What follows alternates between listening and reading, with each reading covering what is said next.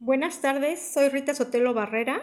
Dentro de la práctica docente en el aula que nos corresponde eh, ese tipo de, práctica, eh, nos dice que la escuela como espacio educativo, formal e institucional es una realidad social intrincada, compuesta por una multiplicidad de actores, procesos formativos complejos, planes y programas prescriptivos, grados, ciclos y reglamentos, entre otros, los cuales a su vez generan diversas explicaciones, significados, interpretaciones y concepciones acerca de la realidad escolar.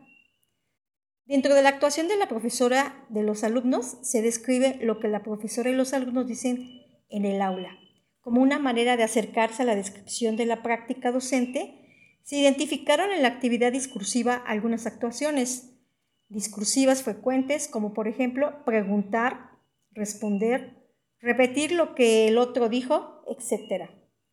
Dentro del seguimiento y la retroalimentación de los profesores y los alumnos, las actuaciones que van permitiendo que se produzca la interacción y el flujo de la clase, como en un dar y recibir. Por ejemplo, cuando la profesora repite lo que dijo un alumno y lo reformula o amplía, o bien el alumno repite lo que la docente dice, o cuando la profesora deja una palabra inconclusa y los alumnos la, la completan, o cuando la profesora identifica un error y les pide a los alumnos que lo corrijan.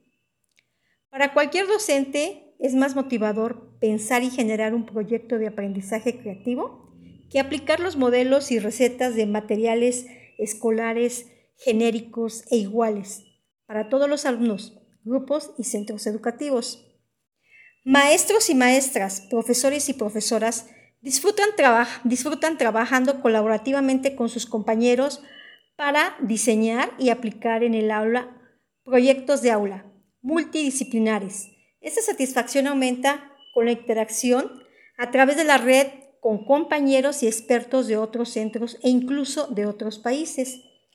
Los docentes se encuentran muy satisfactorio trabajar y aprender hombro con hombro con sus alumnos, afrontando juntos proyectos y desafíos de aprendizaje e intentando responder a preguntas clave.